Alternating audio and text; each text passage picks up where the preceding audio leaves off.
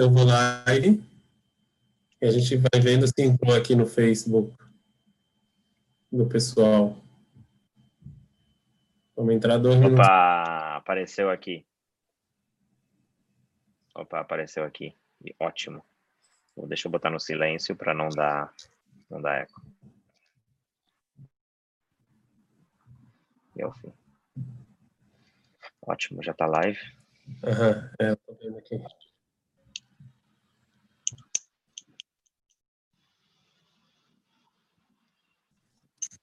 Tem um atrasozinho, dá para ver o atrasozinho. É, tem... é verdade. É um pouco incômodo. Honorar. Vou- Bom, vou botar, vamos botar direto no. Também aqui dá para. Dá pra...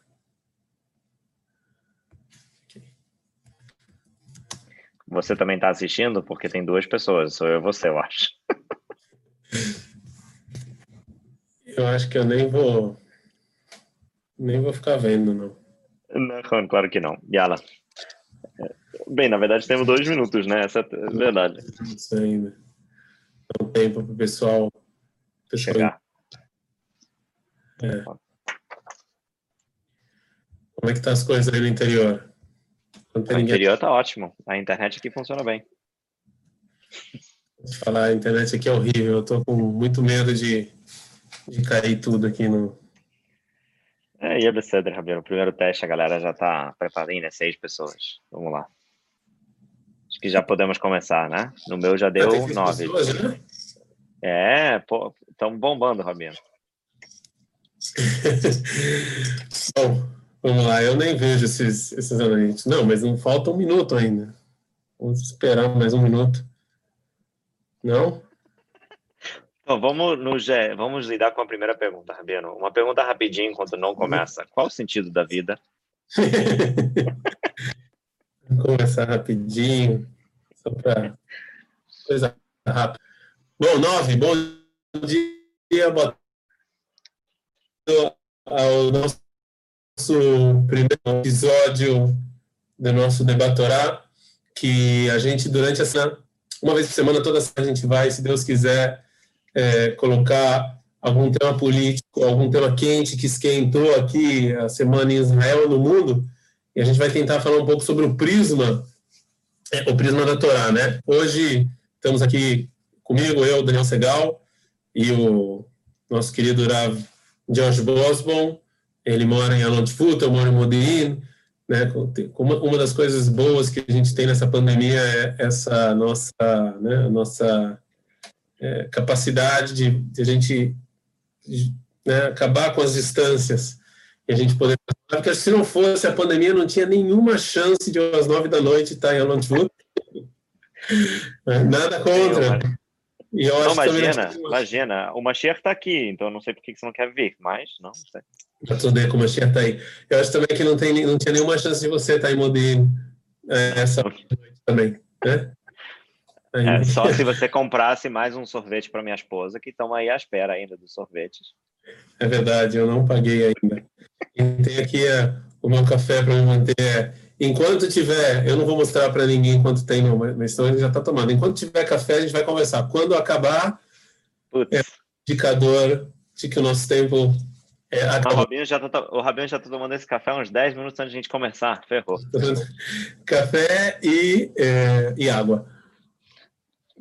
Então vamos lá, nós vamos, é, a gente vai falar sobre essa semana o que agitou, é, o que agitou aqui em Israel essa semana, inclusive ontem, é, o Rebbe de Pittsburgh, eu acho que é o nome da Hassidut, faleceu, inclusive nas, é, nos noticiários de hoje já tinham, é, é, já tinha as pessoas já estavam falando sobre esse, sobre esse assunto nas Hadashot de hoje. O grande problema com essa pandemia é, é o seguinte: são as, as manifestações e o, e, o, e o mundo. Eu não gosto de chamar muito de ultra-religioso, né? Porque. Mas a busca religiosa em geral também agora é Sukkot, não é só Minyanim, né? É poder chamar gente em Sukkot, na Sukkah. É, é eu, eu, eu, eu vou tirar esse negócio de, de é, é, ultra-ortodoxo, o que a gente chama em Israel, que é o pessoal Haredi, que eles estão, é, eles querem é, a força é, eles querem a força abrir sinagogas, e ontem faleceu esse Rebbe, inclusive eles foram no, no enterro, foram pessoas, e, e a pandemia em Israel está em lockdown, né? E as manifestações, o que então, primeiro eu vou falar o que tem em comum, depois eu queria falar para você, Rav Josh, você vê alguma diferença entre as duas coisas. O que tem em comum é o desejo é, de dois grupos de desrespeitar as orientações do Ministério da Saúde, né, o lockdown. Um grupo que são o pessoal que se manifesta, eles, é, eles estão aqui, a gente tem um primeiro-ministro que ele tem algumas, é, eu não vou entrar agora na minha opinião pessoal, mas ele está sofrendo aí alguns processos jurídicos contra ele. Nada que a gente não conheça na América do Sul. Vamos evitar mais temas polêmicos, já estamos tratando com é, A gente não fica tão é, surpreso com isso. E, e muita gente acha que um, um primeiro-ministro que ele está com esse tipo de problema, que está com esse tipo de coisa na cabeça, ele não pode ser um primeiro-ministro, né, que vai dirigir um país numa pandemia. Imagine, você dirigir um país já é difícil. Você dirigir um país numa pandemia deve ser duplamente difícil. E para você dirigir um país numa pandemia inédita na história da humanidade, deve ser muito mais difícil, né? Então você tem que estar com a cabeça completamente é, tranquila para você poder é, é, ter tranquilidade para dirigir o é. país. E, e, o pessoal está se manifestando contra, e, e, e, a manifestação ela, ela junta milhares de pessoas, são conhecidas como as bandeiras pretas aqui em Israel, né? e milhares de pessoas estão é, tentando, estão tentando se manifestar o lockdown e estão se aglomerando. Você não tem como se manifestar sem se aglomerar. É muito difícil, é quase impossível. Esse é um grupo pessoas. E o segundo grupo de pessoas são o pessoal Haredi, que eles querem rezar. A gente está em Sukkot, a gente possui Yom Kippur, Rosh Hashanah, eles querem rezar, eles querem sair nas ruas. Então, a primeira pergunta que eu quero fazer para você, Rav Josh, realmente, se você acha que... É... Então, o ponto em comum eu falei, né? Que são dois grupos de pessoas que, apesar do lockdown, apesar de, da lei do Ministério da Saúde sugerir para essas pessoas não saírem na rua, eles estão se lixando, saindo na rua mesmo e vamos matar o vírus na porrada. Né? Ou seja, a gente vai, não está nem aí. Né? Não, eu estou exagerando, óbvio que. Não sei se as pessoas pensam exatamente assim, mas óbvio que eles, eles, eles querem sair, querem se manifestar, querem abrir sinagoga, e saiu no noticiário que deu até porrada ontem. Então, esse é o ponto comum entre os dois. A pergunta é se você consegue ver, eh, Rav alguma diferença entre, entre as pessoas que estão se manifestando contra a corrupção e o pessoal eh, que a gente chama de Haredi, que eles querem na, a força e na porrada é, abrir as sinagogas. Eu acho que dentro do, das notícias que a gente tem visto, a, a, a, diferenciação clara que tem sido feito é a diferença entre um direito básico é, de uma democracia versus uma expressão religiosa que é, eles vejam como desnecessário. Pelo menos o, o governo talvez vê isso de mais desnecessário do que eles veem é, manifestações. Então, para mim, se a gente for ver só o que está sendo dito, essa, essa seria a diferença. Um direito básico de uma democracia versus uma coisa extra, uma coisa que não devia ter é, conexão também, com... Mas crença também é direito básico concordo com você que criança é um direito básico, a livre expressão de uma criança é direito básico, mas eu não sei se, quando a gente fala do Estado moderno, separação entre, certo, é, como se fala em português, Estado e Igreja, não sei como se fala, dato mediná, né? Quando você fala de um... Estado e religião, separar Estado e religião. Obrigado. As pessoas olham para representações ou expressões religiosas como menos importantes de novo, eu não tô, não sei se é o, o, a minha opinião pessoal isso, mas eu sim vejo que essa é a diferenciação que eu tenho visto nas notícias, é, que tem essa diferença. Agora eu e acho que se eu puder... Notícia, esquece notícia. Você acha que essa é a única diferença? Os caras estão se manifestando contra o Bibi e as pessoas que querem sinagoga. A única diferença mesmo é que um é democracia e o outro religião que é mais importante. Não, não, com certeza não é a única diferença. Eu acho que talvez, se já vamos falar da minha opinião pessoal, eu acho que a grande diferença entre um e o outro, na minha humilde opinião, é que a manifestação, como você muito bem colocou, não sei se ela funciona de outra maneira. Ou seja, não vejo a manifestação cumprindo com seu objetivo, que é, de certa maneira, vir criticar diretamente ao primeiro-ministro nesse caso, ou criticar o governo em casos mais é, abrangentes, e a tefilá, na sua essência, quando a gente vai analisar ela no judaísmo, ela pode ser feita sozinha, ela pode ser feita em casa, ela pode ser feita sem é, necessariamente minyan. Ou seja, você vê isso no judaísmo como uma possibilidade.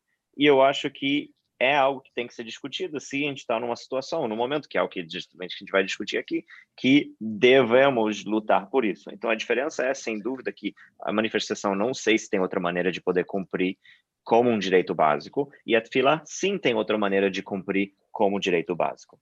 Não? Assim, eu, eu, eu, vou acrescentar aqui um pouco de pimenta, um pouco mais. Você vai, você vai me deixar se você vai me deixar, eu vou, eu só vou acrescentar um pouco de pimenta. Sabe o que eu acho que, que, que, que, que, que para começar, acho que tem duas coisas aqui que estragam tudo. Sabe? A primeira coisa que estraga tudo é quando você põe Deus no meio. Eu vou falar, essa para mim é a grande diferença. Então, você colocar Deus no meio, cara, não dá certo. Em geral, não dá certo. Assim, você numa, numa democracia, você colocar, você colocar Deus no meio, eu acho complicado, porque porque o que, que você vai botar no outro lado da balança, entendeu? O que, que você vai botar na balança? Assim, na manifestação, você fala, bom, tem a democracia, que para alguns é Deus também, mas. Mas, mas, é, é, mas tudo bem, tem a democracia. Agora, quando você vai botar religião, que você vai botar Deus no meio, o que, que você põe do outro lado da balança, entendeu? Eu vi hoje a entrevista de um rapaz, eu não, não o nome dele, falando o seguinte, cara, a gente vai dar até a última gota aqui para rezar é, tu botou aí Deus no meio, para mim deu tudo errado. Tu falar dessa maneira, você, é interessante de falar desse jeito, mas você pode analisar do outro jeito. Eu vejo muito religioso usando o argumento do direito básico de Leavgin, eles estão chamando de uniões Keilatim, tipo comunitárias, como manifestações. É, vamos agora fazer uma manifestação na sinagoga às oito da noite que a gente vai chamar da manifestação de Arvi. É Eu ouvi muito religioso falando isso também, para poder fazer minyanim. Então, tipo, está tendo um, um, um, desentendimento entre a diferença do um do outro, sem dúvida, na sociedade israelense. Então, é, entendo, entendo. Eu acho que, se eu puder te fazer uma pergunta agora, Rabino, rapidinho, eu acho que uma das coisas que mais me incomoda pessoalmente em toda essa história, porque, sinceramente, entre nós, me incomoda menos é, ter uma diferença. Eu, eu entendo que tem diferenças. O que me incomoda mais é quando você não vê nenhum tzibur, vamos dizer, chamando Haredi, nem outro tzibur, agora vendo como os Hilonim, levando a sério nem as próprias opinião deles. Por exemplo, você vê o cara na manifestação, você vê que ele se importa ou acredita, de certa maneira, que a corona existe, que a corona é algo que tem que se preocupar, e você vê que o cara claramente não tenta de nenhuma maneira se cuidar para evitar de espalhar, que é algo que a gente vai discutir mais para frente, mas sem dúvida é uma preocupação. E também do lado religioso, você vê muito no Tzibur Haredi que não estão se preocupando também em manter distância, em botar máscara. E eu fico me perguntando, e eu gostaria de ouvir a sua opinião também, como pode ser que você fala que você acredita no Covid? Você fala que é realmente algo se preocupar. No tzad religioso, o Rabanim estão falando que é importante se preocupar. No tzad laico, todo o governo está falando que tem que se preocupar. Mas na hora de agir, você age em contra isso. Zé entendeu? Eu vou te falar, eu acho que existe no mundo religioso, é, como eu falei para você, primeiro, quando você põe Deus no meio, aí acabou. Eu acho que não existe nenhum lugar no mundo, eu não estou falando de país, não estou falando de país democrático, em que você tem um grupo de pessoas que o cara tem uma coisa mais importante do que o país. A gente vai falar sobre isso também mais para frente. O cara tá nem aí, que se dane, ele vai fazer o que quiser com você, vai fazer o que vai prender. Ele vai falar que é mitzvah você ser preso. Como é que você vai combater um negócio desse, né? É, ou seja... É verdade. Ele não tem medo de ir para a prisão. Como é que, como é que você...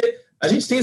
Como é que você vai combater um, um público que não tem medo de, de, de castigo? Ao contrário, ele vai ficar feliz em receber esse castigo. É impossível você combater um, um, público assim. Não tem como, é, é completamente impossível. E eu acho que é, também... é parte do que você falou do Bibi, né? Que com tudo o que ele está passando, todos os problemas que estão enfrentando na posição dele como governo, você perde a crença da população. E isso é algo fundamental para você poder administrar uma crise como Cara, essa. Eu, é a população que está coisa... em você. É, mas eu acho que uma coisa que o Tanar, isso já é outro tema antes para debater, para a gente não se perder, mas uma coisa que o Tanar ensina e a história do mundo ensina é Cara, quando o cara fica muito tempo no poder, É... Da caca, da caca. Não, larga, não quer largar o osso não dá, muito, não dá muito certo isso aí. Na história, o cara fica muito tempo no poder, é complicado. Mas assim, sobre respondendo diretamente a sua pergunta, né? É, e aí eu vou te, já te passar para outra. Outra pergunta, diretamente a sua pergunta. Assim, eu acho que existe uma coisa no mundo religioso, um problema chamado Deus ajuda. É, é um problema, uma falha de, de né? Eu vai falar, existe Covid. É, Rabino, call, call me deixa Ele mais, existe. Rabino. Ele call existe, mas achei minha zona, entendeu? É o famoso achei Azar. Ele tem um comentário aqui que me mandaram até no pessoal, não vou nem falar o nome do rapaz que fez isso. Ele falou: ah, é só tirar o dinheiro deles e acabou. Cara, não, não, eu não sei se isso vai funcionar, entendeu? Eu não eu sei. acho que não. Você não tem governo, eles... você não tem governo, não vai é, funcionar. Não, não vai funcionar. Não Mas no mundo religioso eles acreditam no Covid, só que eles acreditam também no famoso Deus ajuda, entendeu? E aí, achar minhas horas, tu faz tudo, tu, tu sai de peito aberto, Deus ajuda, e o resto, o cara está insistindo aqui no pessoal, não vou falar o nome dele não, só se ele autorizar, que se tirar o dinheiro vai funcionar, mas não vai funcionar, porque partidos não vão deixar, não vão deixar, vai cair o governo se tira o dinheiro. Mas o que eu ia te perguntar, ah, assim, o que você acha dessa liderança, então? Me fala liderança religiosa, você não acha que era a obrigação deles? É, é, é, é ele autorizou o Rogério. Hoje eu vou tirar o dinheiro da galera. Você acha, você acha que a, é, é, você não acha que o, o, no final das contas o que é, é, a gente tem que chegar na liderança deles? Ou seja, essa é a eu grande falha? No mundo haridista, E, e eu já vou acrescentar mais uma pergunta. Você acha que o governo de Israel falhou, falhou em tentar transmitir para a população, tanto os manifestantes quanto os Haredim, a importância de tomar cuidado? duas partes, né? Você perguntou dos Haredim, depois você perguntou mais geral, que eu imagino que tem a ligação com os, é, com os manifestantes. Ok. Eu acho que no mundo Haredi, sim, foi uma falha. Eu lembro disso no primeiro fechamento que teve, no primeiro lockdown que teve, que teve um problema de das informações chegarem no mundo Haredi. Que eles não têm Facebook, não têm WhatsApp, não tem, muitos não têm Facebook, não têm WhatsApp, tem aqueles que sim têm, mas muitos não têm. Então é mais difícil eles terem acesso a essa informação. Eu lembro até de uma de um de um artigo que saiu no, eu não lembro qual foi o canal, que eles falaram que para o Haredi que não tem Facebook, não tem WhatsApp, entrar no sistema do Ministério da Briut, ele tinha que passar por uma ligação de tipo cinco ou seis diferentes menus de aperte um aqui, aperte três, aperte quatro, aperte cinco, até chegar na informação que ele precisava receber sobre é, o Covid. Então, sem dúvida nenhuma, o governo falhou com os Haredim.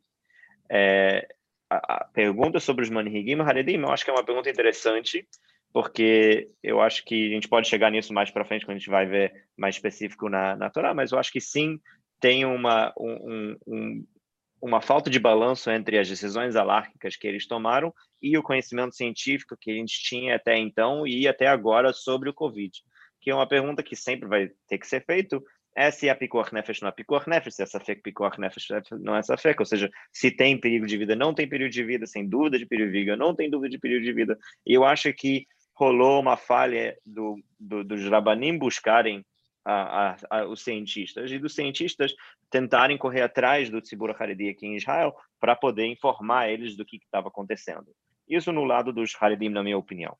No lado do Hiloni, no lado da, da, das Afganot, eu, eu não consigo dizer que o motivo foi falta de conhecimento, no sentido falta de capacidade de busca de conhecimento do, do, do Hiloni. Eu acho, do mundo Hiloni. Eu acho que o que causou, na minha humilde opinião, foi uma falta de clareza dos líderes em Israel.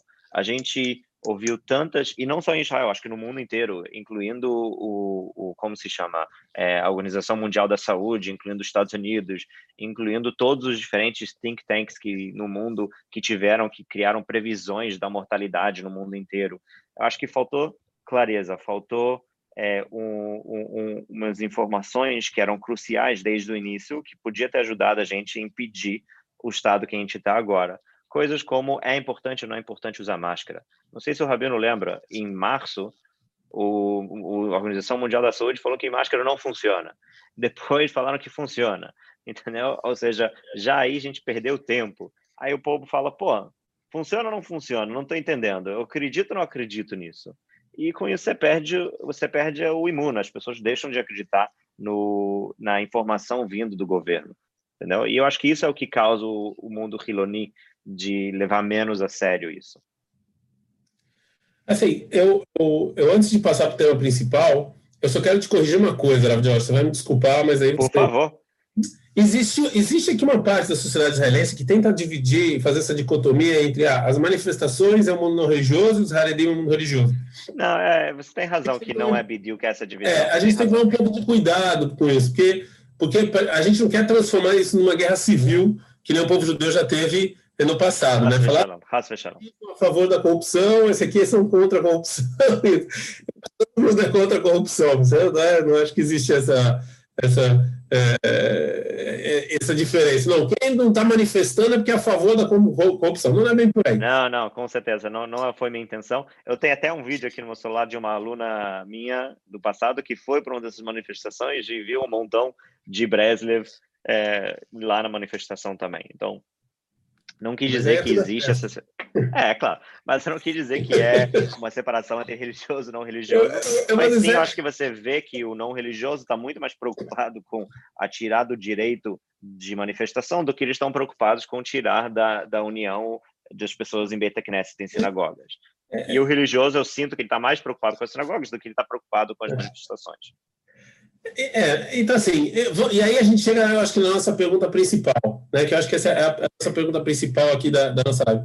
Poxa, no final das contas, vamos dar um exemplo. Se os manifestantes ou, ou, ou o mundo Haredi falam, olha só, meu querido, o negócio é o seguinte, eu sei que tem Covid, eu sei que é perigoso, eu sei que a gente está em lockdown, mas é que se dane, entendeu? Eu vou fazer o que eu quero, entendeu? Que se exploda, entendeu? Eu, eu tô. Eh, se eu me contaminar, vou me contaminar. Se meus amigos que entram. Todo mundo na sinagoga assina um termo de responsabilidade que eles querem se contaminar e não estão nem aí. Eles querem rezar e acabou. Entendeu? Eu quero. A pergunta é: quem é o governo? Quem é o governo para vir e me proibir de manifestar ou me proibir de rezar? Se eu quero, é problema meu. Eu vou sair na rua, eu vou dar um abraço no cara que tem Covid, dar um beijo nele Entendeu? Eu vou tossir, tô nem As aí. famosas festas de Adbacá, né? famosas Exatamente. De, de contaminação. É, aconteceu aqui. A gente, faz, a gente quer fazer festa, a gente está bem, a gente sabe. A chance de se contaminar é muito que, que A chance de contaminar é grande, mas, mas a gente sabe que no público, num determinado público, tem mais chance do que no outro, etc. A gente assume o famoso assumimos o risco. Aí vem a nossa grande. Esse é o grande debate se o mundo Haredi quiser assumir o risco e se os manifestantes quiserem assumir o risco, aí vem a grande pergunta, lá, Jorge: quem, é, quem somos nós e quem é o governo para dizer para eles o que fazer ou o que deixar de fazer? Esse, é, é, é, é, realmente uma pergunta muito interessante. Eu, eu vou te falar, a melhor maneira que eu resumi quando eu estava pensando sobre a nossa conversa foi, e essa é a frase que está na minha mente desde que a gente conversou sobre o tema, é se o indivíduo existe para o bem da sociedade ou se a sociedade existe para o bem do indivíduo. Ou seja, quem tem que vir como o topo da hierarquia? E, e eu acho que é, é a raiz da nossa pergunta aqui, porque no final das contas, se é, a sociedade existe para o bem do indivíduo, então, o indivíduo que tem que determinar o que, é o melhor, o que, é o pior para ele como indivíduo. E a sociedade tem que vir, de certa maneira, a apoiar esse, esse direito do indivíduo, de novo, com parênteses, contando com que ele não elimina o direito do outro, né? Ele não possa, ele não pode interferir no direito do outro. É, ou, talvez ao contrário, talvez existe sim um, um, um bem da sociedade como um todo, existe uma vontade da sociedade, no qual todo mundo tem que estar tá é, cafuflas, é como se falaria, todo mundo tem que estar tá debaixo disso, né? Todo mundo tem que estar tá ligado com essa vontade da sociedade, mesmo que isso vai contra a vontade pessoal dele. É, e essa é a frase que, que, que, que, tem tido na minha cabeça já as últimas semanas. E o que, que você acha, Rabino? Como você, como você vê essa minha afirmação? Até, até o, eu, eu, concordo com você, assim, até, o, até quando é que começou esse debate, a gente acha que essas coisas são modernas, a gente acha que é, não. não, nossos problemas são, é, a gente sempre, a gente, não, mas, mas esse problema ele não é moderno, Josh, ele já existe há algum... Não, não. Não, na verdade, até o século XVIII, mais ou menos, eu acho. Eu não sou historiador, mas é um chute alto. Até o século XVIII não existia muito essa pergunta. Não? A humanidade, ah, mas... Você vê na filosofia grega a, a visão clara platônica aristotélica contra ideias e Sócrates contra ideias da como democracia pura. Eles eram contra a opressão da maioria, que era, uma, era um medo que eles tinham quando se fala de democracia pura, que é muito próximo do que a gente está vendo aqui. Se existe uma possibilidade da maioria ter uma opinião, isso tem que eliminar o indivíduo ou não? Sim, eu não me engano.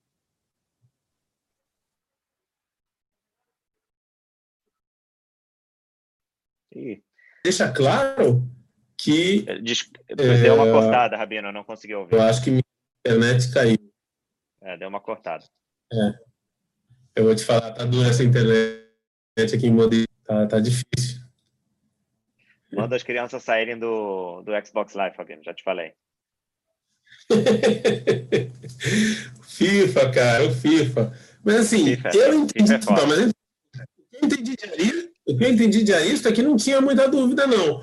O ser humano ele é um ser social por natureza e, e é primeiro plano, e, e, ou seja, o indivíduo ele não tem muito. Ele é muito coletivista. É o que eu entendi, ou seja, o coletivo era o mais importante. E, e qual o grande problema com você ser coletivo? O que, que, que, isso, que isso causa na pessoa? Foi o que eu entendi, pode ser que eu entendi errado. Sim, sim, não, não. Entendi... Tem, ele tem um, tem um certo equilíbrio, né? Eu lembro que tem em algum lugar no Platão, se eu me lembro, Natureza... uma ideia de que a pessoa tinha que respeitar as leis do local, mesmo que eles fossem antiéticos, porque o poder governamental aqui ele é o que determina o certo e errado nesse caso. Ele sim fala sobre algo isso. Acho que na na República ele fala sobre isso, se eu não me engano. Então tem esse, esse equilíbrio, mas ele sim tinha muito medo de uma população, maioria ignorante, que não sabia o que era bom e ruim para a sociedade, determinar a partir de voto democrático no que é bom e o que é ruim. Essa é aquela famosa ideia do, dos líderes, que o filósofo seria o político perfeito, né? que ele saberia liderar da maneira perfeita. É. Isso que eu lembro também. É, ok, mas, mas acho que até o século XVIII as pessoas viviam coletivamente, não é? Assim eu entendo. O que, que você quer dizer com coletivamente? Não entendi, só para saber. O principal é o coletivo. O indivíduo, eu vou exagerar, tá? Eu sei que não é bem assim, mas o indivíduo que se dane. Se você quer alguma coisa ou não quer alguma coisa, é irrelevante.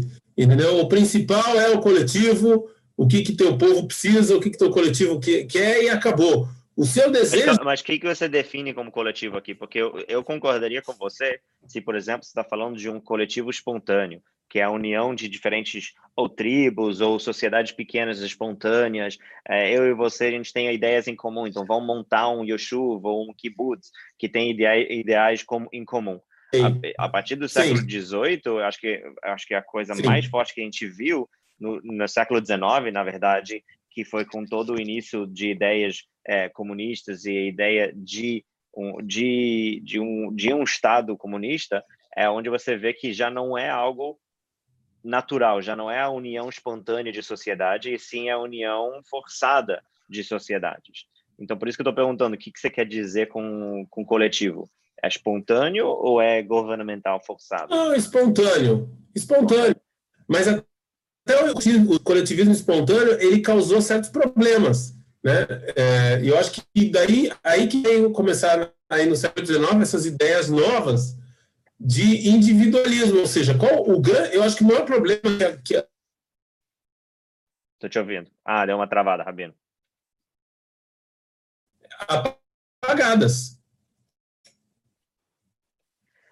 É, eu, eu queria dar uma apontada aqui, se eu puder, uma pessoa. Uma travada, comentou, vou te falar, entendeu? Deu uma travada, mas alguém comentou um negócio aqui interessante que eu acho interessante a gente tocar, que tem exatamente a ligação com nossa nosso ponto. Ele falou: quando as pessoas decidem morar num país onde o governo ele é eleito pela via democrática, o governo é soberano e as normas e leis são criadas para todos. Desta forma, as pessoas que vivem no país são, e eu imagino que ele quis dizer na continuação, são tipo estão por baixo dessas leis, ou são obrigados a conformar, se esse é o argumento que ele está dando. É, eu, tenho uma, eu tenho uma visão um pouco diferente, se eu puder lhe ter resto para isso, que eu acho que tem muito a ver com o nosso com nossa discussão. Eu acho que quando, quando você fala de um governo, principalmente um governo como Israel, como o Brasil, como os Estados Unidos, e você vê que tem um processo que ele sim é democrático, você tem a pergunta que tem que ser feita é se o governo está lá para garantir direitos ou se o governo é quem é, quem cria direitos. E eu acho que o que eu estou entendendo do que foi dito por essa pessoa no, no, na, na, mensagem aqui é o governo que cria esses direitos, ou cria essas leis. E eu acho que, minha humilde opinião, é, a ideia é que o governo deveria proteger direitos inerentes. E por isso que essa conversa para mim é tão interessante, porque eu acho que existem direitos, sim, que justificam uh, anular certos direitos pessoais em prol de um bem coletivo. O perigo aqui, que eu acho que é toda a nossa conversa, é qual é a linha entre um e o outro. Né? Se eu entendi mais ou menos o nosso objetivo, é, de certa maneira, encontrar esse equilíbrio, que eu acho que ele é fundamental. Não sei se travou. É,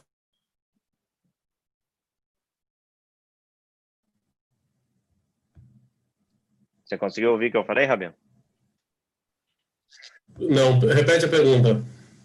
Não, então, o que eu estava falando é que a suposição que me parece, de novo, desculpa aí pela internet, galera que está ouvindo, realmente está complicado. É, mas é, eu acho que a pergunta aqui, quando a gente vai analisar um sistema coletivista como um governo moderno e a busca pelo indivíduo pelos seus direitos, a pergunta é se o governo, ou nesse caso o governo sendo coletivo, ele determina que, que é certo ou errado, ou ele deveria proteger direitos inerentes e somente isso que ele deveria fazer. Ou seja, se eu tenho o direito de, sei lá, usando os Estados Unidos como exemplo, certo? Sei lá, vida, prosperidade e propriedade, né? Se eu tenho esse direito, então o governo tem que garantir esse direito para mim. Ele não me, ele não me dá esse direito, ele garante esse direito. E essa é mais minha visão em relação ao, ao funcionamento de governo. Então, quando eu vou falar o, o, governo tem direito de tirar esses direitos inerentes, eu, eu analiso se eu, como indivíduo, estou infringindo ou estou impedindo de outro indivíduo de ter esses direitos inerentes. E nesse momento que a gente vai ter que falar que o coletivo tem a obrigação de vir e apagar essa minha vontade individual. Se fez sentido.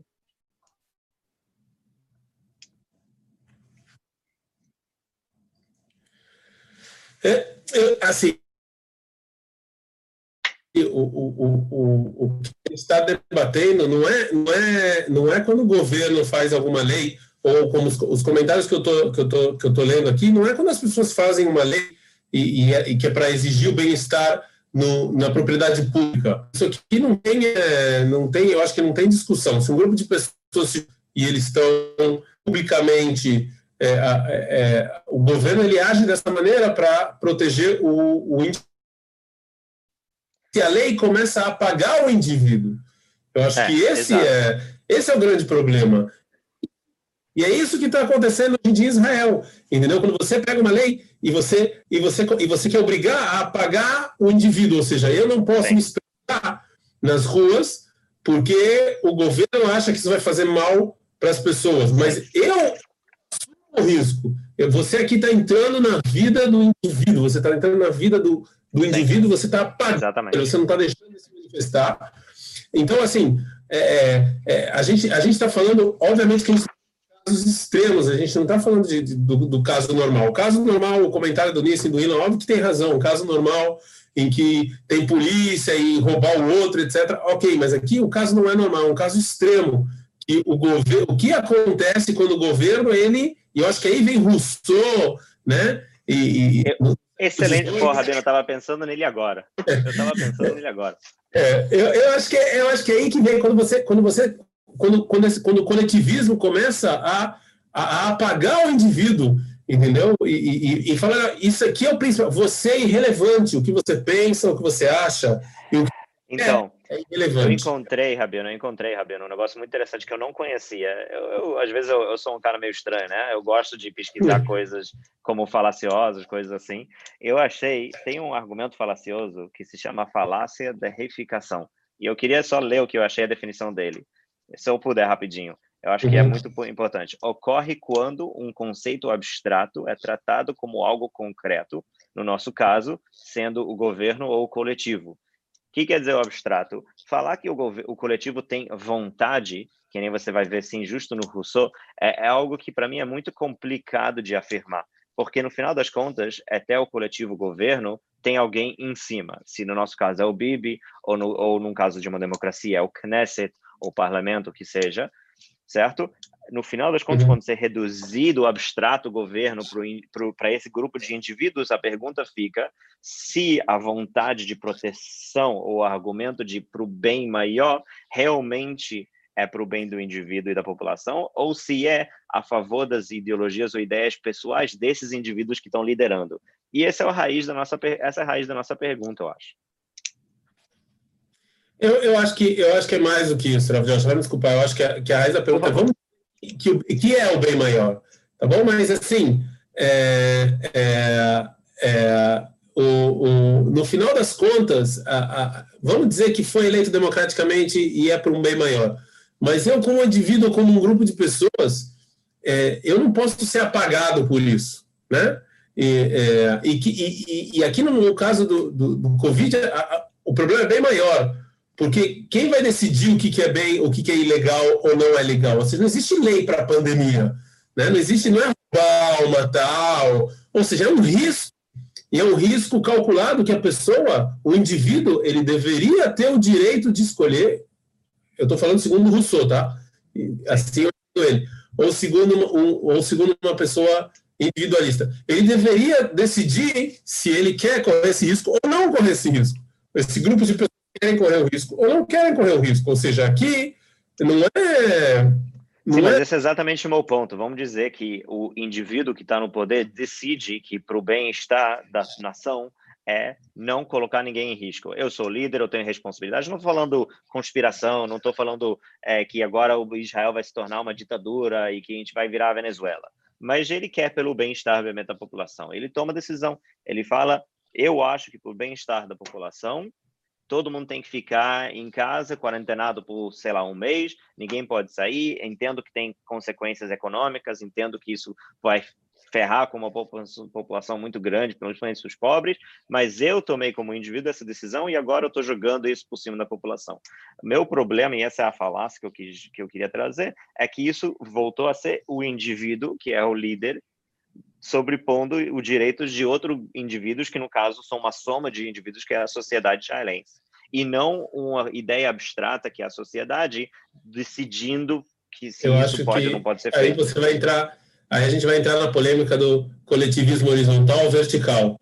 Né? Se hoje Israel é um coletivismo horizontal, ou seja, que um grupo de pessoas decide, ou se existe um comandante lá no chefe. É que no exército, é, eu estou acostumado, você tem um comandante e ele decide e acabou, entendeu?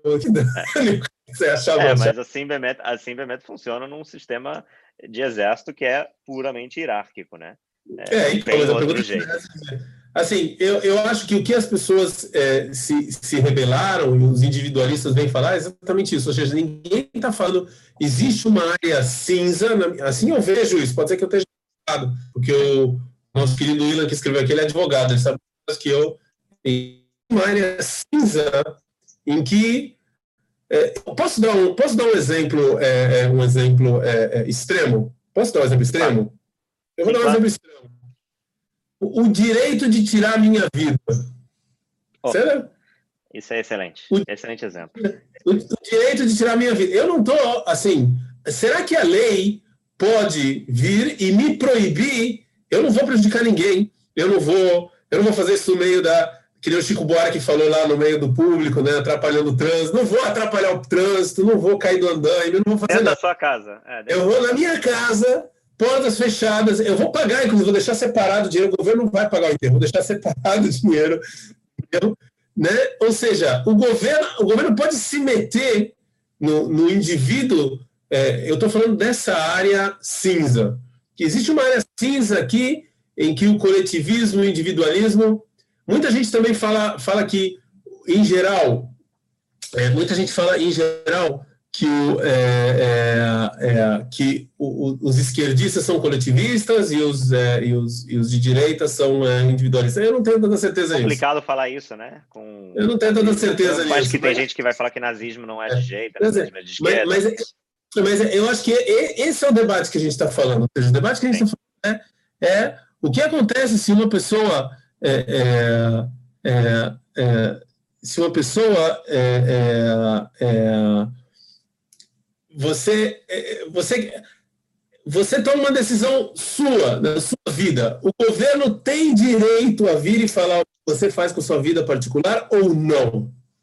Não, isso, na minha humilde opinião, é, e, e eu sou sionista, para aquele que está assistindo, eu amo o Estado de Israel, no sentido eu amo morar em Israel, Eretz Kodesh, mas uma das coisas que eu adoro do sistema governamental americano, na sua raiz, na sua fundação, não o que isso desenvolveu hoje em dia, principalmente no século XX, todos os acréscimos que inflou, inflou tornou o governo americano em algo muito inflado, eu, eu pessoalmente vejo o, exatamente isso. Eu vejo que o governo não deveria ter esse direito e é muito tem que ser muito cuidadoso dos direitos que a gente dá na mão do governo, porque eu acho que uma coisa que as pessoas não pensam e eu comecei a pensar muito dessa maneira é qualquer poder que a partir de voto democrático, tudo que o Rabino está falando, que você dá na mão do governo, quando o governo é seu amigo, pode ser usado contra você em algum momento quando o governo não é mais seu amigo.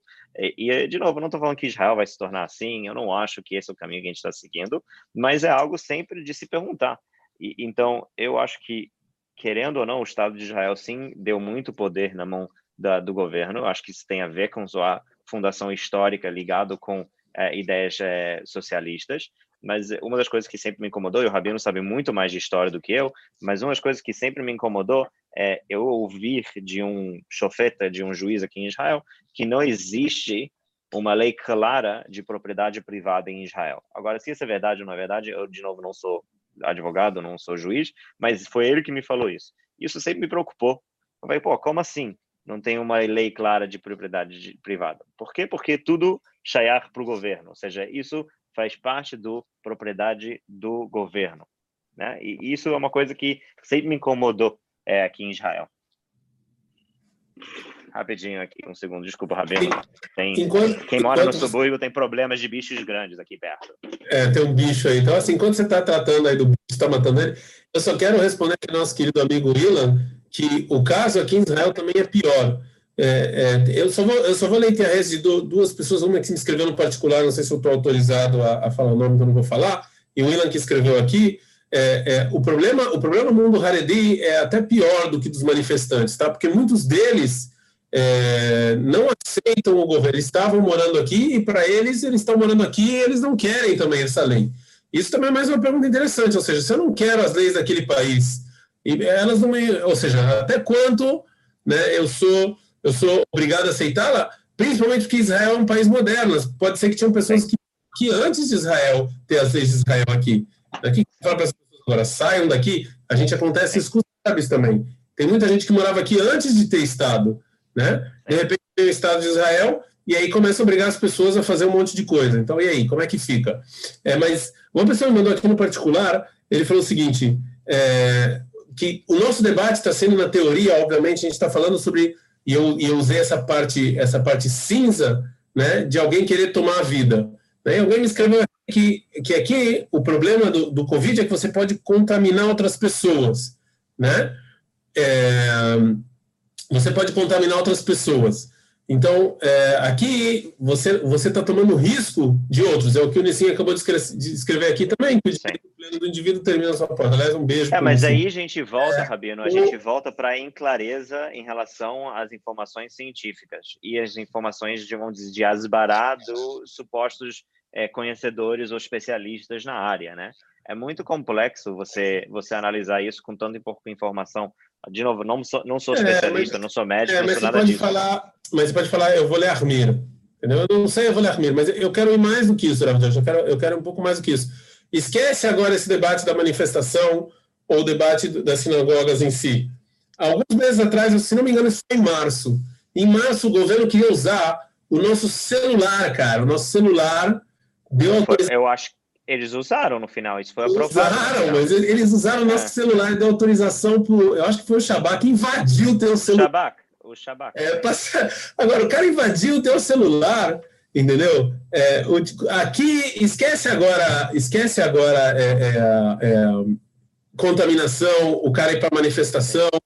É, ou seja, realmente o governo tem direito de invadir a sua, sua privacidade, né? Para um bem maior, para um bem coletivo, ou seja, ele vai invadir sua privacidade, vai tirar um monte de informações, né, um monte de, de, de, de sei lá, o que, que você faz com o seu celular, para tentar evitar que a epidemia. Isso também foi uma pergunta. É, só bancando começou o advogado a... do diabo na nossa conversa, muita gente vai alegar, e eu estou surpreso que ninguém falou isso ainda na conversa, que eles já estavam fazendo isso antes, independente da, da lei, que a Google já sabe tudo. Não, mas isso aí é teoria da conspiração. Não.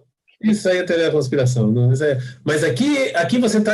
A pergunta fica mais forte, porque esquece agora a sinagoga, as pessoas, tá bom, elas vão se contaminar e tal. Mas a gente até pode falar, a gente, segundo esse comentário que mandaram aqui no pessoal, você pode até passar isso. Você pode falar, olha, eu vou para minha casa, eu não vou contaminar ninguém, entendeu? Eu vou ficar de bidu, eu vou ficar de quarentena, eu vou para sinagoga e me tranco no meu quarto. Não, não tem chance de contaminar ninguém. Mas é meu problema, eu quero, eu quero e acabou, eu, eu quero fazer isso. Assim, é, eu, eu, até assim, a gente tem um problema, hora e meu café.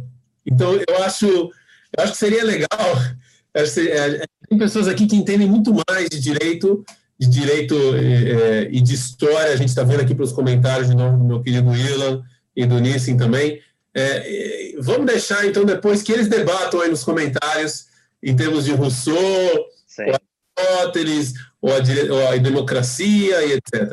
Porque o nosso, no, no, final das contas, o, que eu, o nome do nosso episódio aqui é debater. É, judaísmo. É, judaísmo. judaísmo. Então a pergunta é o que, que o judaísmo fala sobre esse assunto, ou seja, o que, qual, é, qual tem que ser a nossa visão? O que é mais importante no mundo judaico? Se mais importante no mundo judaico é realmente o coletivo ou o indivíduo? Entendeu? Quem é que sai ganhando nesse, nesse, nesse negócio todo? Eu, é, eu acho judaico. É, não, eu só antes eu vou deixar você falar, mas quando eu estou falando aqui de mundo judaico, também é um problema, né? Porque o que, que você chama de judaísmo, né? Ou seja, é, não, tem, tem várias facetas. É, eu tenho a minha opinião é, pessoal sobre o assunto, mas eu vou, vou escutar a sua primeiro, Acho que, o que, que você acha que a Torá acha sobre, sobre esse tema específico? Quando, quando existe aquele cinza entre o coletivo e o individual, né? Sim. Eu vou te falar, eu, eu, eu fiquei olhando muito e eu tentei procurar é, um lado da, da história e eu não consegui achar uma coisa muito clara é, mas eu sinto, e assim que eu vi nos diferentes Mekorot que eu encontrei, que sim existe uma definição de direitos individuais no judaísmo, sim existe uma, vamos dizer, por exemplo, a, a direito, só por nosso, da nossa discussão, é, é, propriedade privada. Eu sim tenho direito ao meu espaço, à minha propriedade, toda a ideia de é, betim, que a pessoa pode vir, se eu não utilizo da terra, talvez a pessoa tem razaká naquele terra ou não tem razaká, ou seja, tem ideia de eu ter minha propriedade. Por outro lado, a gente sim vê casos claros aonde isso pode ser é, tirado de mim em momentos de necessidade. E, e, foi o que a gente falou antes, lá durante a semana. Eu sei que o Rabino queria evitar um pouco a pergunta lárgica, mas acho que dá para aprender mussar dessa pergunta lárgica, que é o que é chamado Dina de Malkuta Dina, né? Essa ideia de que onde eu me encontro, as regras locais ou as leis locais é a lei que eu tenho que seguir. Obviamente tem certas limitações, onde eles proíbem a gente estudar Torá, ou proíbem a gente cumprir mitzvot, coisas assim. Mas dentro do âmbito de direitos individuais, a gente vê claramente que tem um poder do governo de limitar ou a, propriedade privada, ou de tirar dinheiro das pessoas em termos de, de, de impostos, ou até, em certos momentos, de poder limitar o cumprimento de certos mitzvot ben adam lechaveró. É, eu encontrei algumas, alguns exemplos é, na, na Gemara e na Alaha que eu acho que isso é bastante interessante. Então, sim tem essa pergunta nos Rahamim, desde a época da Gemara, sobre esse equilíbrio entre o indivíduo e o seu direito e o coletivo e o bem coletivo, se é uma sociedade micro numa cidade ou uma sociedade macro como um país não judaico. É, aqui em Eretz Israel é onde fica um pouco estranho.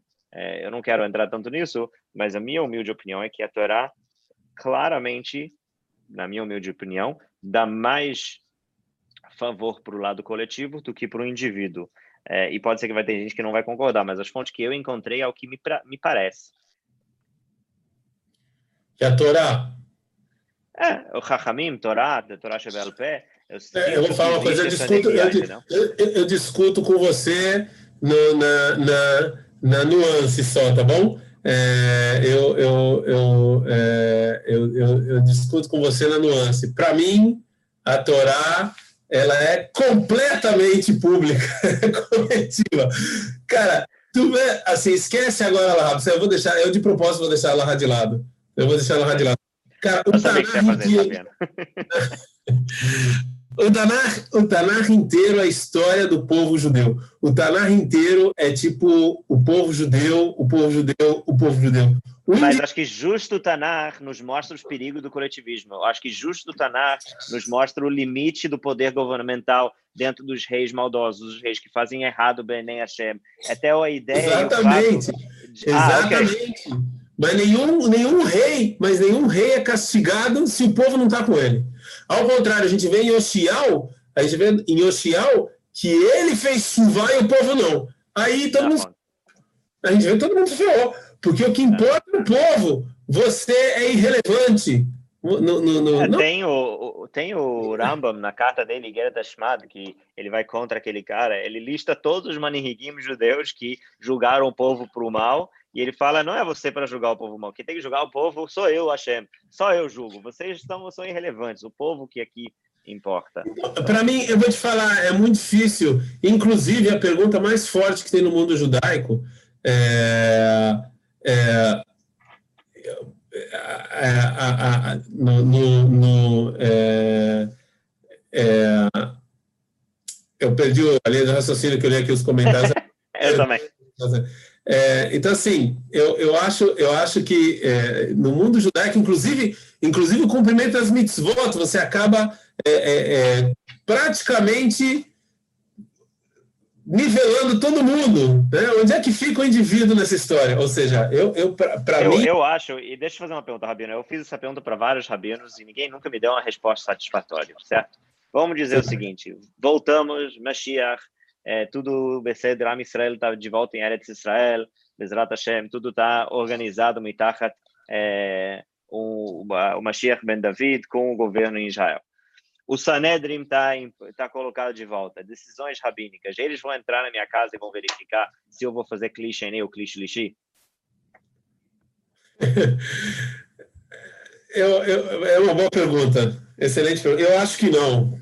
Eu acho que não. Eu, até... eu, eu, também acho que não. E eu acho que é justamente aí aonde a gente encontra o indivíduo no judaísmo. Nessa, na psacalacá que ele é dentro de casa. o indivíduo prejudica o povo, Aí eu acho que vão, sim vão entrar na tua casa, vão te sentar porrada. eu acho que quando o indivíduo prejudica, eu acho que o povo. Eu tenho uma prova, eu tenho uma prova contundente disso. Aliás, eu só quero ler alguns comentários aqui. Olha só, é, que eu acho que, tem, que são sim a ver. Fala a mesma coisa que pais invadir a privacidade dos filhos para protegê-los, né? Eu acho que é, uhum. é também uma boa pergunta. É uma excelente né? pergunta. É, mas aqui é mais é uma pergunta mais de educação é, e Lachonará, né? Ou seja, eu até... acho que sim tem um elemento no judaísmo que é, no final das contas, uma religião que vem com raízes históricas mais arcaicas, que realmente a, o filho, a filha faziam parte da casa do pai. Então, o pai tinha o poder em cima da decisão da vida do filho enquanto ele estava lá. Então, eu acho que mesmo isso não é um argumento nem um lado nem para o outro. Ele é muito específico, apesar de ser uma excelente pergunta. Entendi, é. E, e também aqui o Nissim discorda, discorda de mim, fala que no judaísmo ele acha que o indivíduo é o mais importante, sem sombra de dúvida, mas a prova que ele traz, eu não acho, ele fala que os dez mandamentos começam com mandamentos do indivíduo para com Hashem. Mas é exatamente isso. O nosso relacionamento com Deus é como escravo, não é relacionamento de direitos. Né? Eu não chego para Deus e falo, Deus, aqui, vou os Dez Mandamentos não é uma carta de direitos, vamos dizer, que eu disse. É. É uma não, carta não. de deveres, sem dúvida. É uma carta de deveres. Eu sou escravo. É essa de direito. Eu sou filho também, mas, mas é uma coisa, não é? E, e eu acho mais interessante, Moshe Rabbeinu, o povo inteiro, o povo inteiro fez idolatria lá no, no bezerro de ouro, né? O povo inteiro fez idolatria. Qual o castigo de quem faz idolatria? É morte. Então Moshe Rabbeinu tinha que escolher. Ou eu mato todo mundo, ou eu descumpro a Torá? O que, que ele escolheu? Ele quebrou a Torá. Ah, você tá ah, está me perguntando. Ah, desculpa. É, ele quebrou a Torá. Que foi enfático para dar emoção. Não, não ele tem assim, falou sobre a mitzvah de colocar um rei.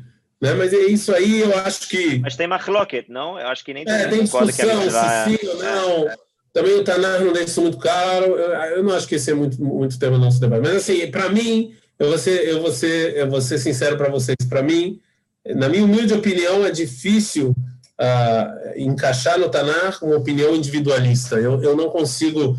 Para mim, está claro no estudo do Tanar que realmente a gente segue o que é bom para o povo. E se tiver mas eu sim acho, Rabino, que parte, por exemplo, pegando um pouco do da eu sei que eu vou deturpar o Rav Kuk aqui absurdamente, brutalmente, mas eu acho que eu acho que toda essa capacidade de é, de do malach idiot, né, na na itpatrut que tem tivit natural, na desenvolvimento natural que tem tanta divisão de um governo, uma visão de relacionamento com a Kadosh Baruch Hu, eu sim sinto que o que a gente chegou a desenvolver hoje em dia no no sistema judaico dá muito espaço para o indivíduo. Ou seja, o poder do, pegando assim um pouco a ideia do Rav Soloveitchik, do homem alárquico, que ele tem a sua obrigação de sentar, estudar, conhecer e tomar a decisão coerente e lógica de acordo com a compreensão e a capacidade dele, é exatamente onde o indivíduo começa assumir as rédeas do judaísmo e não um Knesset, ou, no caso, não um Sanedrim, ou não um tribunal rabínico necessariamente. Não que o tribunal rabínico perde o seu lugar, ele ainda tem o seu lugar, mas ele tem menos lugar do que ele tinha na época do Beit HaMikdash, ele tem menos lugar do que ele tinha é, na época do Sanedrim, etc, etc. Não, mas eu, eu, olha só, de novo, é, eu, eu, eu realmente é, é, é, eu, eu, eu, eu sim é, é, eu realmente é, eu acho que, quando eu quis dizer que eu acho que o judaísmo ele é, ele é completamente a favor do, do coletivismo, dizer que ele apaga completamente o indivíduo. Não, eu acho que sim, óbvio que para o indivíduo é, no estudo da Torá, no cumprimento das mitzvot, isso aqui sem, é, é, sem, sem, nenhuma, é, sem nenhuma dúvida. Né? É, quando, eu, é, quando eu falei de coletivismo, é quando os dois vêm e, e um vem contra o outro. Né? Ou seja, se eu tenho encontro o povo judeu e, um, e uma opinião própria minha, para mim está claro que o Tanar, e não só o Tanar, para mim está claro que a Lahá vai falar que a gente vai seguir o povo judeu. Ainda mais se é uma questão de, de, de, de, de doença e de enfermidade. É, uhum. E isso me deixa muito mais chateado com a liderança rabínica, dos manifestantes que, que, que o Deus, para eles, é democracia, e sei lá, entendeu? Ou seja, para eles é, tem que fazer passeada, isso aqui, blá, blá, blá. Tudo bem, eu, eu, eu não tenho argumento com essas pessoas, porque realmente, se eles acham que se eu por sete, oito meses não vou poder fazer manifestação com muita gente, sei lá, isso vai ser um problema, ok. Mas, mas quando, quando a pessoa coloca Deus no meio, coloca a religião no meio, para mim é muito difícil é, achar que reza vale mais do que, do que saúde do, do povo, de uma pandemia. Para mim, eu não consigo, eu, eu, vou te ser sincero, não consigo entender a lógica. Eu acho. É, não, eu concordo com você quando a gente vai analisar o princípio da essência, tipo, não o princípio, a essência da tefilá.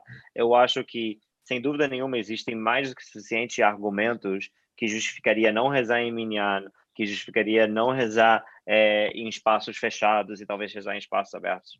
É, existem vários, vários, vários argumentos que mostram, é, só pela essência da tefilá em si, que você pode talvez ver ela como Derabanan e não como Deoraita. Eu sei que tem uma coloque nisso, mas eu, eu, concordo com você que quando você vai colocar a tefilá no balanço, a tefilá perde um pouco a, o seu lugar e eu, eu concordo com você. Acho que a minha pergunta aqui é mais, Shorshi, é mais no raiz da coisa.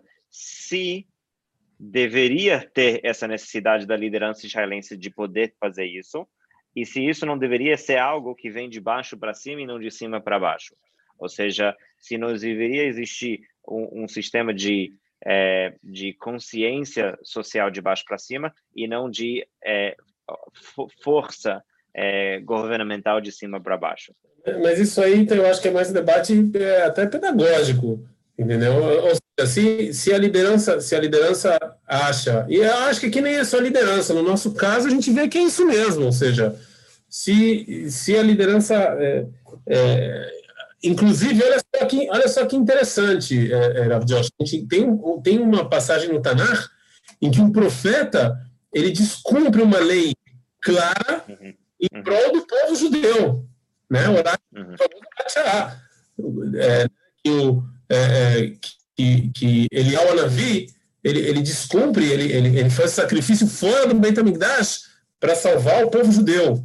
Né? Isso, isso para mim, é, é, é, é isso para mim deixa, deixa claro que, que, que, que se o povo judeu está na balança, está na balança. Agora, eu entendo o que você está falando. Quem decide isso? Quem decide que o povo judeu está em risco?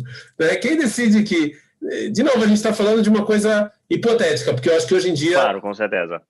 Na, na pandemia, eu acho que é, é bem óbvio. É realmente é, é, o povo judeu sim, sim corre risco.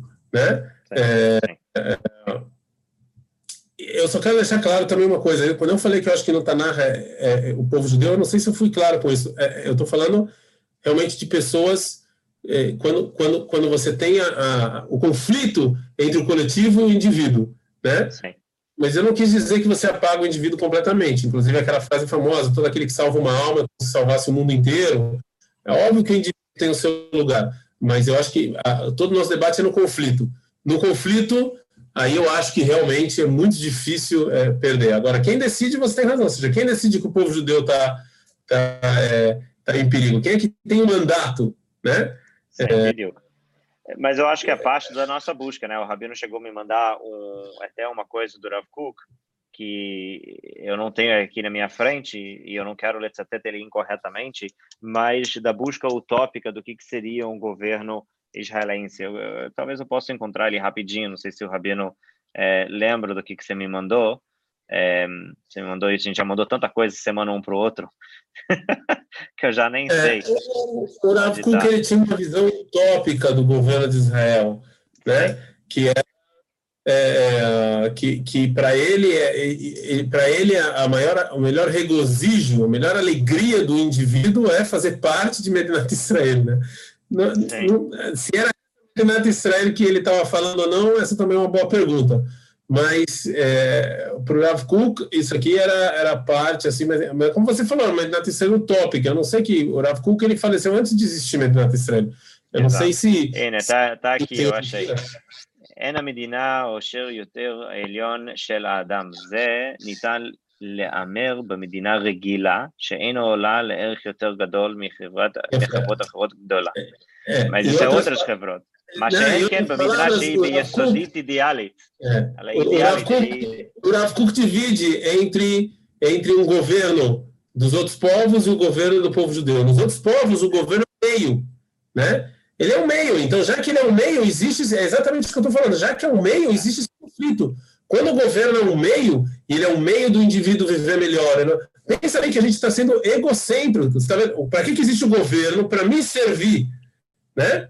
É, um, é um pensamento egocêntrico, ou seja, o governo existe para me proteger, para me dar saúde, para me dar educação. Então, nesse tipo de governo, existe o que, é, é, esse, esse, debate que a gente falou de um coletivo individual. Esse debate que o Rav Cook deixa claro, eu acho, na minha humilde opinião, em Bamalach Heideot, é quanto ele sim, nos outros povos, via esse poder governamental como perigoso. Eu acho que ele cria uma crítica direta ao comunismo é, e as ideias comunistas no Bamalach Heideot. A gente conversou sobre isso uma vez. É, o que me interessa, o que é interessante, é por que ele não vê isso e esse perigo também num Estado judaico. Isso que me interessa. Eu não, não entendo por que, como ele pode ser tão utópico no Estado judaico quando no final das contas a gente é uma sociedade de seres humanos também, que cometemos erros. Sim, sim, mas aqui eu acho que. Eu sei que, Eu sei que fugi um pouco do tópico, né? Mas eu só me interessa isso em relação ao Rav Cook. É, mas isso é, realmente acho que isso é um debate uma outra... si só, né? é, como é que seria, como é que seria a, a, a como é que seria o, o, né, o o governo ideal, né, segundo o mundo judaico, né? Como é que seria o governo? Será que é democracia, como algumas pessoas escreveram aqui sobre é, é, sobre rei, etc. Isso eu acho que é uma, é uma boa pergunta, mas seria para uma outra live. É, fim das contas, eu acho que é, eu acho que já está no momento da gente encerrar. Eu vou Sim, é, concordo. Eu vou rapidamente dar uma, um resuminho da minha visão e aí eu vou deixar você encerrar, Josh. E tá vou aproveitar agradecer aí a audiência do pessoal. Quem puder curtir, se inscrever no canal ajuda a gente pra caramba. Quem quiser escrever algum tema polêmico aí, é, por favor. Para o próximo debate. É, é, eu, eu, eu, sinceramente, na minha humilde opinião, é muito difícil para mim, tanto manifestação, eu coloco os dois no mesmo, no mesmo pote, eu não divido entre eles. Para mim, tanto manifestação quanto abrir sinagoga, eu acho extremamente perigoso e problemático, é, por mais isso acabe por um, por um tempo determinado sufocando o indivíduo, né? Eu, na minha humilde opinião, eu acho que o que o povo ele tem muito mais, é, ele é muito mais é, é, importante. E se a gente tem que guardar o povo, se é isso que a gente tem que fazer, é isso que a gente tem que fazer, doa quem doer, né? E, e dói. E eu acho que isso é um, um, dos grandes problemas. Eu não sei quanto o mundo não religioso entende o quanto dói para um religioso não ir para a sinagoga. Eu não sei o quanto, o quanto isso está claro, né? Mas essa, essa, essa é a minha humilde opinião. Rav Josh, resume é... e... É. Sim, então é, eu entendo a sua posição e, eu até concordo com ela no, no princípio de que eu, eu quero guardar e proteger o povo o máximo que eu puder. Sem dúvida nenhuma, cada vida e cada morte é, é, me entristece de verdade profundamente. É, os números realmente são números que é, ninguém gosta de ter que ver pessoas morrendo sem é, é, sem, sem justific... parece que não tem justificativas as mortes, né? Parece que são mortes em vão. Então, só isso eu queria deixar claro que, obviamente, cada morte para mim me dói. Por outro lado, eu sim é, tenho muito medo da afirmação que você fez, Rabino, que eu, eu, eu sim acredito que quando a gente vai olhar ao longo da história, é, a, ideia de momento de crise, a ideia de momento de, de necessidade nacional, sempre foi o argumento utilizado para, a, a médio ou longo prazo, tirarem certos direitos individuais da pessoa. Então, eu sempre tenho o rashash de que temos que analisar muito bem antes de a gente tomar essa decisão, não querendo dizer que não temos que tomar essa decisão. Eu acho que a gente chega um momento que essa decisão é necessária de tirar os direitos, eu só fico com o pé para trás e quando eu olho para coisas como no, no, nosso caso prático, né, que eu quero voltar para o nosso caso prático, do Bibi e quanta, quanto a Oba Oba ele sim está fazendo especificamente em relação às manifestações, especificamente as manifestações na frente da casa dele, que antes de proibirem, não proibirem o Agbalot, ele estava mais preocupado com o que estava acontecendo na frente da casa dele. Isso, para mim, é, uma, é um sinal vermelho, um pouco, que as Kavanot não são teorot, né? Ele não tem intenções é, necessariamente é, puros. Então, eu concordo com você, eu concordo que há essa necessidade, eu concordo que a proteção da vida é importante, mas sempre com o um olho aberto para, no final das contas, eles não impedirem a gente de ir para a sinagoga por outros motivos. Esse é o ponto. Ou manifestar por outros motivos. É. É, e aí a gente volta que a gente começou a falar que, em geral, quando uma pessoa fica muito tempo no poder, não termina bem. Né? Se tem uma coisa que a humanidade nos ensinou, é que o ser humano gosta de dinheiro e poder. E quando a pessoa fica muito tempo no poder, infelizmente não acaba bem. Bom, Verdade. eu acho que é isso. É, muito obrigado, Rav Josh. Obrigado a todos. Obrigado a você, Rabino. Foi incrível a primeira conversa. Primeiro de muito. A primeira vez foi muito bacana. Se Deus quiser, toda semana vamos estar aí. Vai ser todo domingo, né? Só essas duas semanas a gente vai estar segunda-feira, porque por causa do Yom Tov no, no Brasil. É, se vocês quiserem algum tema que vocês acham legal a gente debater, é, nos comentários, não esquecem de curtir o vídeo, se inscrever no canal, deixar o like aí. De... Compartilhar o vídeo. Hã? Compartilhar, compartilhar o, vídeo. o vídeo também. Vamos compartilhar o vídeo também. Muito obrigado, Jorge. Obrigado a todo mundo. Boa noite, Hack Samer.